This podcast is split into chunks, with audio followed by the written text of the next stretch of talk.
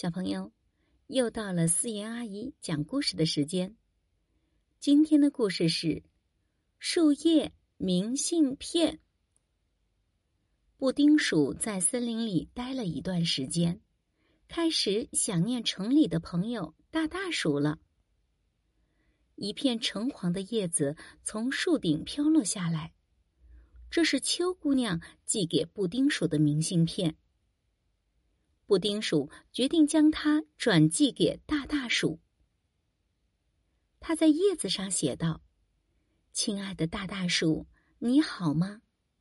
希望你能到森林里来玩，想念你的布丁鼠。”布丁鼠将明信片交给喜鹊传递。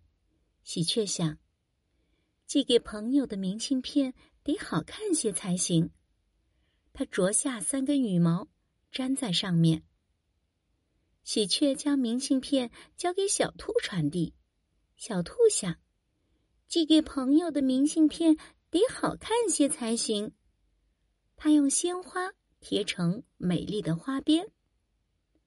小兔将明信片交给小猫传递，小猫想，寄给朋友的明信片得好看些才行。他换来两只蝴蝶。让它们停歇在明信片上，不停的扇动着翅膀。最后，小猫将明信片塞到大大鼠的邮箱里。